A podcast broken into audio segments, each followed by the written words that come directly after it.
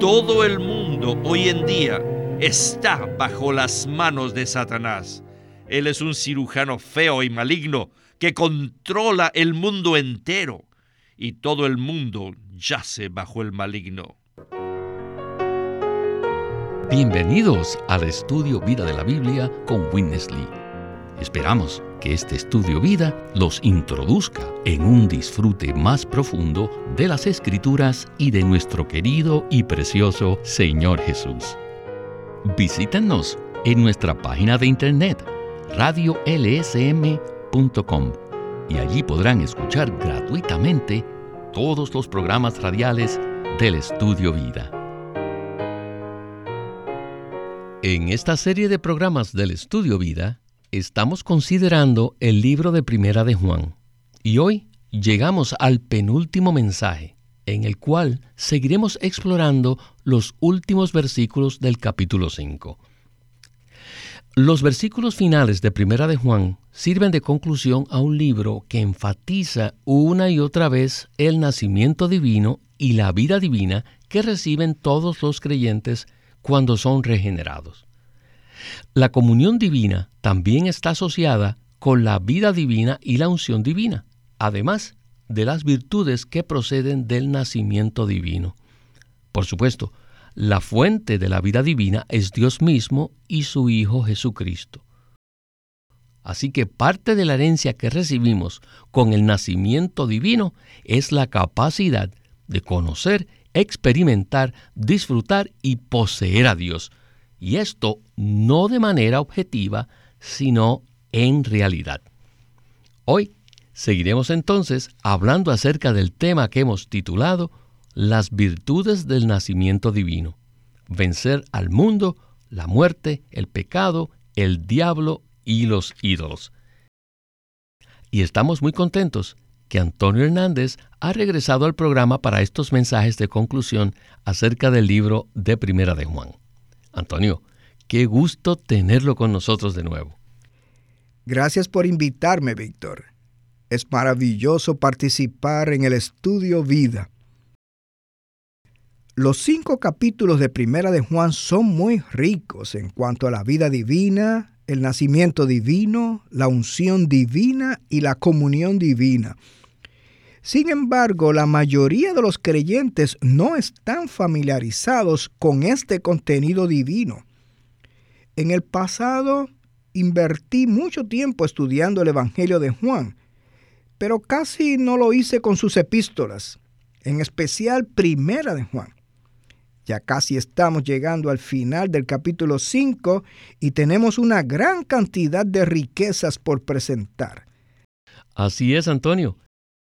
En este mensaje nos centraremos en los últimos cinco versículos del capítulo 5, iniciando a partir del versículo 18. Pero antes de entrar en el tema, quisiera regresar al punto donde terminamos el mensaje anterior. Allí hablamos respecto a que si vemos a un hermano cometer pecado que no sea de muerte, pediremos y le daremos vida.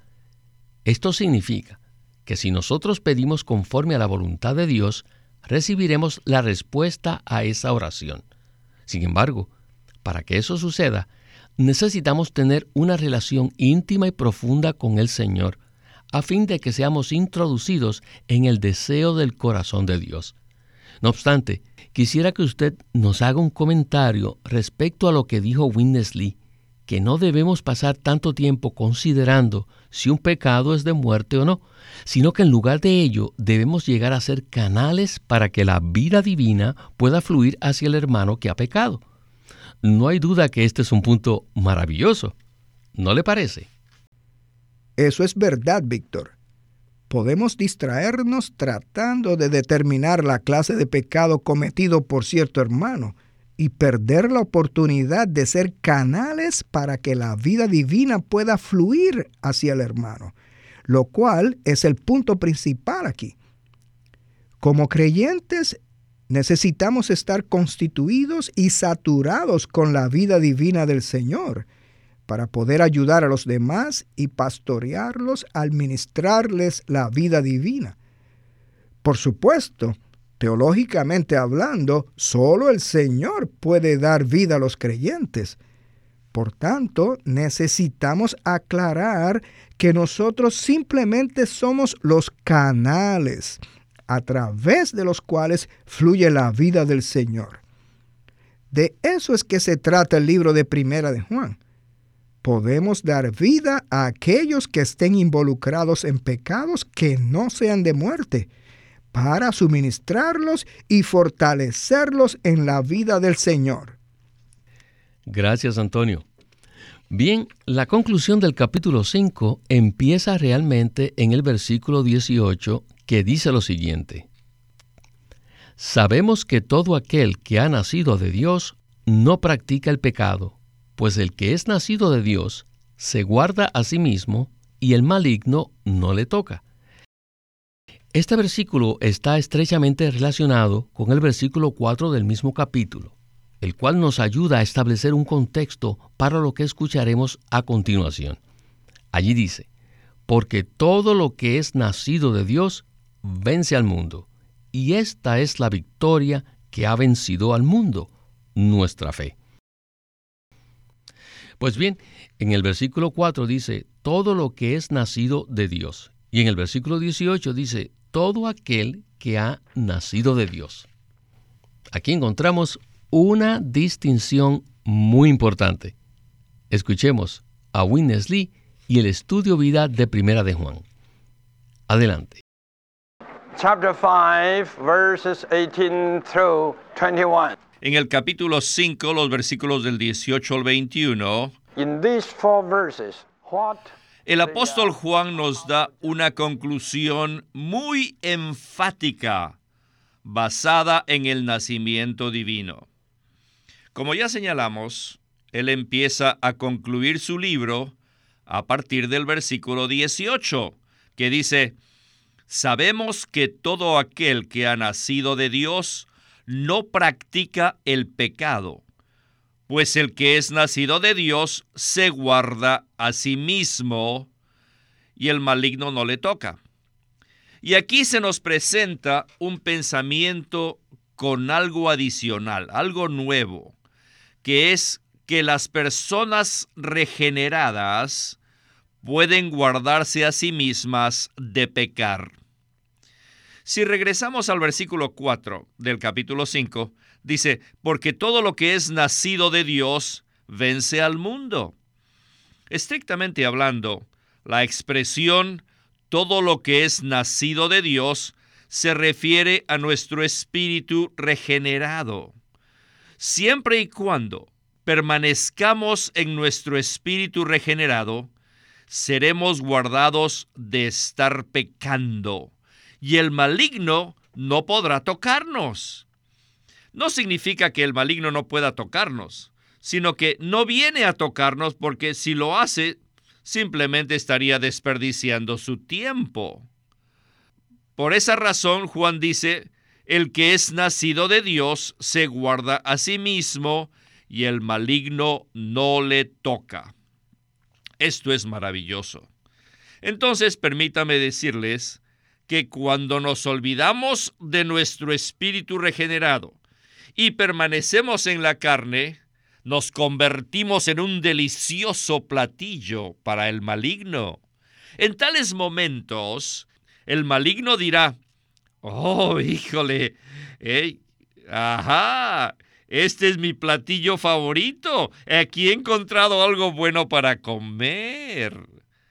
Así que Él vendrá a tocarnos. Y sin duda Él no solo nos tocará, sino que además nos tragará. El pensamiento aquí es este. Puesto que hemos nacido de Dios, tenemos tal nacimiento. Tenemos la vida divina en nuestro espíritu regenerado. Cuando permanecemos en nuestro espíritu regenerado, Satanás sabe que no hay posibilidad alguna de tocarnos. Esta es nuestra salvaguarda. La regeneración nos trae el nacimiento divino y la vida divina. Y siempre y cuando permanezcamos en nuestro espíritu regenerado, estaremos en una clase de refugio, una especie de protección y seremos guardados allí. Alabado sea el Señor. Qué luz tan maravillosa hay aquí. Tengo que confesar que he luchado con el versículo 18 del capítulo 5 desde hace mucho tiempo y pienso que miles de cristianos han pasado por la misma experiencia. Al leer que todo aquel que ha nacido de Dios no practica el pecado y comparar esto con nuestra propia experiencia, inmediatamente empezamos a dudar si somos salvos o no. Sin embargo, para poder dilucidar esta revelación, se requiere que coloquemos el versículo 18 del capítulo 5 junto con el versículo 4 de ese mismo capítulo, porque de esa manera podemos tener una visión más amplia. Entonces, Antonio, ¿qué nos puede usted comentar al respecto? Tengo que confesar también que antes de escuchar esta maravillosa palabra, pensaba que no me había arrepentido de verdad y siempre estaba confundido unos años después, a través de este rico ministerio, pude darme cuenta de la necesidad de vincular el versículo 4 con el versículo 18. Entonces me di cuenta que existe una parte especial de mi ser, la cual es mi espíritu regenerado que nació de Dios cuando nací de nuevo. En ese momento el Señor entró en mi espíritu y lo vivificó Solo el espíritu regenerado está capacitado para no pecar. Nuestra alma es propensa a pecar porque tanto la mente como la parte emotiva y la voluntad todavía no han sido transformadas. Incluso nuestro cuerpo físico aún no ha sido transfigurado. Cuando Juan dice no practique el pecado, eso no significa que seamos incapaces de pecar sino que debido a que vivimos en nuestro espíritu regenerado, el enemigo no puede tocarnos. Es decir, no se atreve a tocarnos porque perdería su tiempo. Él se da cuenta que si trata de tocar a alguien que vive en su espíritu regenerado, eso sería como tratar de penetrar una fortaleza invulnerable. Por tanto, es muy importante que nos demos cuenta de la importancia de nuestro espíritu regenerado, el cual es la parte central de nuestro ser regenerado. Gracias, Antonio. En varias epístolas del Nuevo Testamento vemos que la morada del Señor está en nuestro espíritu regenerado. Por ejemplo, en 2 de Timoteo 4:22 dice, El Señor esté con tu espíritu. Esto significa que cuando vivimos en una condición en la cual permanecemos en nuestro espíritu en absoluta unidad con el Señor, ese permanecer en nuestro espíritu será nuestro refugio y nuestra protección, y entonces seremos guardados. Bueno, necesitamos avanzar al versículo 19 del capítulo 5, que dice lo siguiente. Sabemos que somos de Dios y el mundo entero yace en poder del maligno. Escuchemos una vez más a Witness Lee en otro interesante segmento del mensaje. Adelante. Después nos dice en el versículo 19, sabemos que somos de Dios. Y sí, tenemos algo que nos relaciona con Dios, ya que hemos nacido de Dios y su vida divina está en nuestro ser. Así que procedemos de él. En otras palabras, existe una relación orgánica entre Dios y nosotros. Luego, Juan continúa diciendo que el mundo entero está en el maligno. A pesar de que procedemos de Dios y pertenecemos a Dios, el mundo entero está en el maligno. Todo el mundo yace bajo el diablo. Esto significa que el mundo y la humanidad caída se encuentran bajo el control y la manipulación del diablo. No tienen su propia libertad. A menudo uso el ejemplo de un quirófano y una cirugía para ilustrar cómo el mundo está en el maligno. Cuando una persona se enferma y necesita pasar por una operación, sencillamente lo colocan en una mesa de operaciones y lo meten al quirófano. y el paciente queda completamente bajo el control y la manipulación del cirujano. El paciente no tiene otra opción. Tiene que someterse al cirujano. De la misma manera, todo el mundo hoy en día está bajo las manos de Satanás. Él es un cirujano feo y maligno que controla el mundo entero y todo el mundo yace bajo el maligno. Pero alabado sea el Señor, porque nosotros somos de Dios y tenemos una relación de vida con Él. Antonio, me gusta mucho la ilustración que dio el hermano Lee para mostrar cómo el mundo entero yace en poder del maligno. Cuando una persona está en la mesa de operaciones, está a merced del cirujano y no tiene libertad alguna. Cualquier cosa que sucede depende del cirujano, quien tiene el control para entrar en todas las partes internas de la persona. Esta es una ilustración muy buena que nos muestra la verdadera condición en la que se encuentra el mundo entero, ¿verdad? Así es, Víctor. En el versículo 19, Juan nos dice que sabemos que somos de Dios. En otras palabras, Dios es nuestra fuente, nuestro origen, y participamos de la vida y la naturaleza de Dios. Podemos experimentarlo, disfrutarlo y tener comunión con Él. Eso indica que nuestro origen es completamente diferente al del mundo. El mundo procede del maligno, es decir, está en una esfera completamente diferente. El mundo permanece bajo la mano usurpadora del maligno. Si este cirujano maligno quiere efectuar una operación, puede hacer lo que quiera las personas, porque ellas no tienen idea de lo que él está llevando a cabo. Este es el cuadro lamentable de las personas que no tienen la vida de Dios. Ellas yacen pasivamente en la mesa de operaciones de Satanás mientras que los creyentes, los que poseemos la vida y la naturaleza de Dios, disfrutamos activamente de la vida de Dios. No somos personas pasivas porque la vida de Dios en nosotros es viviente, es dinámica y activa. Ella crece y opera en nosotros, introduciendo en nosotros las riquezas divinas. Si estamos en el mundo, somos pasivos, pero por causa de la vida del Señor llegamos a ser muy activos en su vida. Así es, Antonio. La expresión de Dios indica que procedemos de Dios, lo cual indica la unión orgánica que tenemos con Dios. Nosotros los creyentes estamos conectados a una fuente de vida completamente diferente de la de los incrédulos. Ellos se encuentran sometidos a Satanás, quien es un cirujano maligno. Bueno, necesitamos avanzar ahora a la porción final del mensaje. Por ello, leeré el versículo 20 del capítulo 5 de Primera de Juan. Allí dice, Pero sabemos que el Hijo de Dios ha venido y nos ha dado entendimiento para conocer a aquel que es verdadero, y estamos en el verdadero en su Hijo Jesucristo. Este es el verdadero Dios y la vida eterna. Bien, regresemos de nuevo a Winnesley para escuchar la conclusión de este mensaje.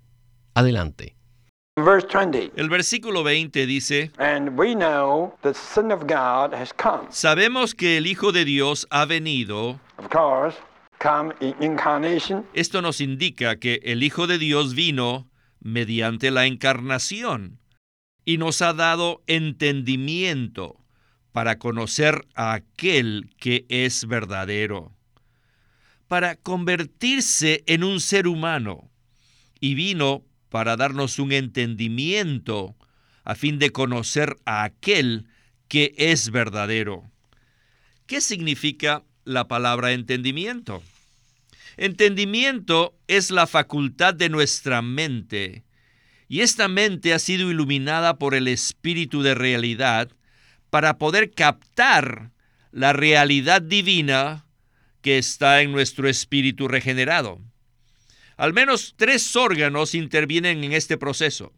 Nuestra mente, número dos, nuestro espíritu y número tres, el espíritu de realidad. Estos tres están involucrados en este entendimiento. Lo que somos en nuestro ser natural es que nuestro espíritu está amortecido y nuestra mente está entenebrecida. En estas condiciones, ¿cómo podríamos conocer al Dios invisible? Esto sería imposible. Por tanto, el Señor Jesús vino a nosotros mediante la encarnación y mediante su muerte y resurrección. Y cuando nos arrepentimos y creímos en Él, nuestros pecados fueron perdonados. Entonces nuestra mente es iluminada. Y no solo eso, sino que nuestro espíritu amortecido es vivificado. Y además, el espíritu de realidad, quien es el espíritu de revelación, también entra en nuestro ser. Entonces, ciertamente podemos tener un entendimiento para conocer a Dios. El Señor nos dio la vida eterna. Esta es la vida divina, la vida de Dios. Y porque es la vida de Dios, podemos conocer a Dios. Por tanto, ahora tenemos la capacidad para conocer, tenemos la capacidad para experimentar, para disfrutar y finalmente para poseer a Dios.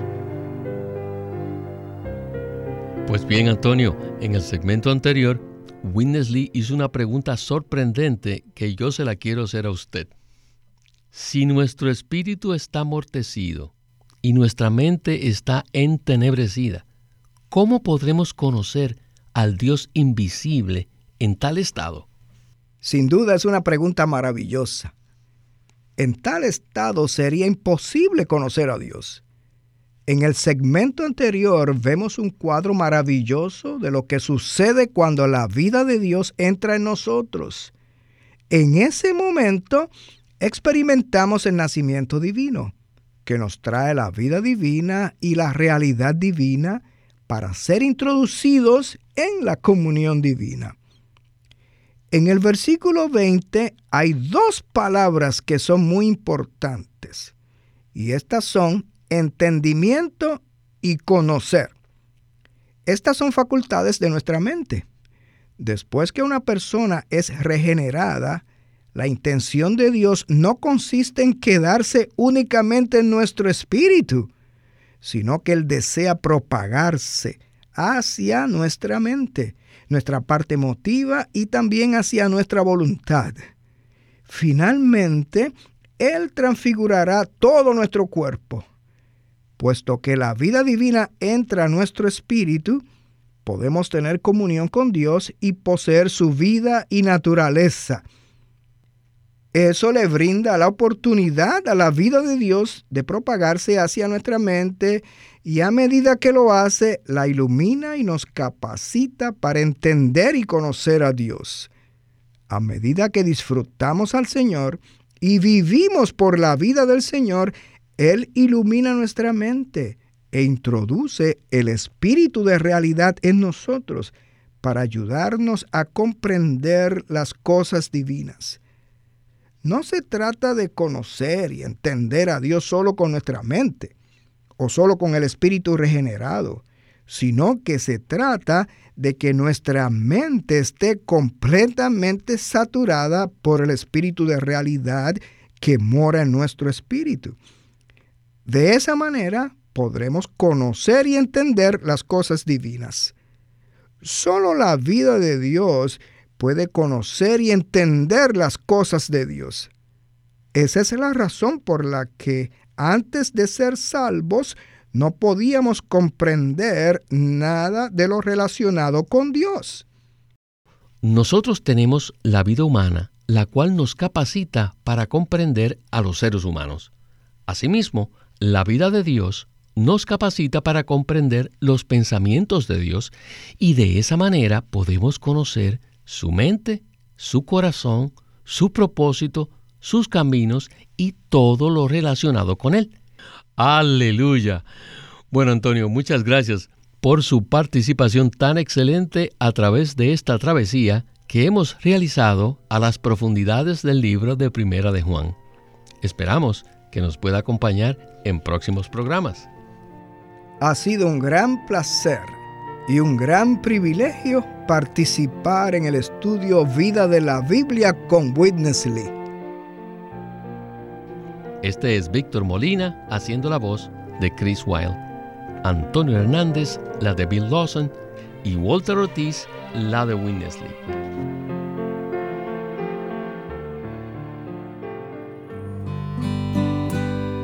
Living Stream Ministry es una casa publicadora de los libros de Watchman Nee y Witness Lee.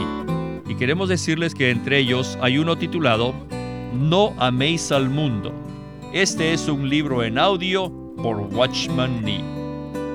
El apóstol Juan dice, no améis al mundo ni las cosas que están en el mundo. Si alguno ama al mundo, el amor del Padre no está en él. ¿Ha tratado alguna vez de ser libre del poder y la atracción del mundo? ¿Ha buscado ser liberado de la tentación? El apóstol Pablo dice que todo el mundo queda bajo el juicio de Dios porque no conoció a Dios.